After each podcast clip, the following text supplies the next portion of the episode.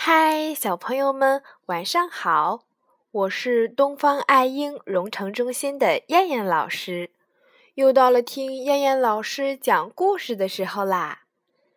今天我们要听的故事名字叫做《小狐狸》。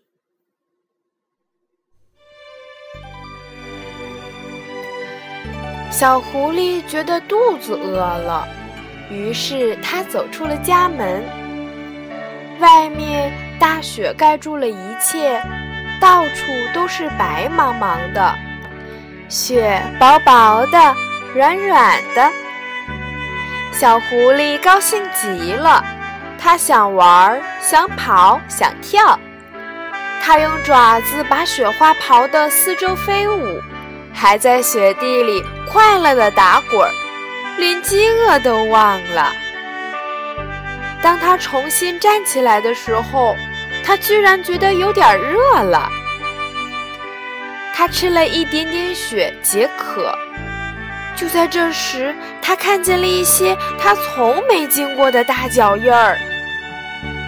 他走上前去，把一只爪子踩进雪地里，跟那些脚印儿比较。这些脚印儿可真大呀！是谁的呢？嗯，哎，对了，我顺着这串脚印走，就能弄明白啦。这只小狐狸可真聪明呢。它沿着这些神秘的脚印走了很久很久，突然，脚印不见了。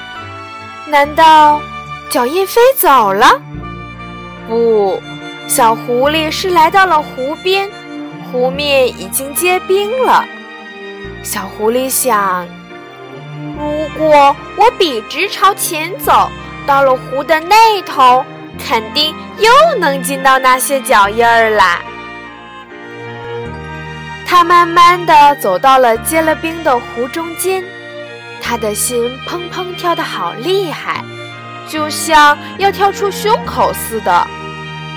要是这冰裂开了，可怎么办呀？他浑身一哆嗦，不，不会的。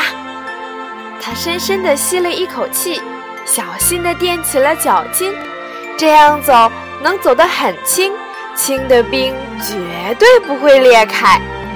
终于，他到了湖的那边。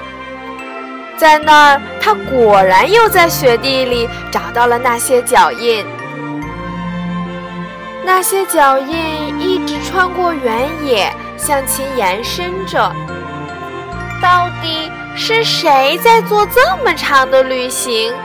他要到哪儿去呢？小狐狸不泄气，他相信自己总会弄清楚的。走着走着。小狐狸忽然发现，这些脚印正把自己往家里领呢。他有点恼火了。我走了这么长的路，难道就是为了重新走回家吗？真的，他看到了自己的家，家门口有个红蓝相间的盒子。他睁大了他那双机灵的褐色的眼睛，看清了上面写的字。新年快乐！小狐狸深深地吸了口气，心里恢复了平静。他已经明白了，自己刚才是跟着圣诞老公公的脚印儿走呢。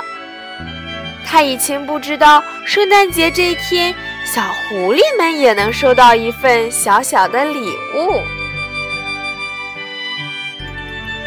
好了，小朋友们。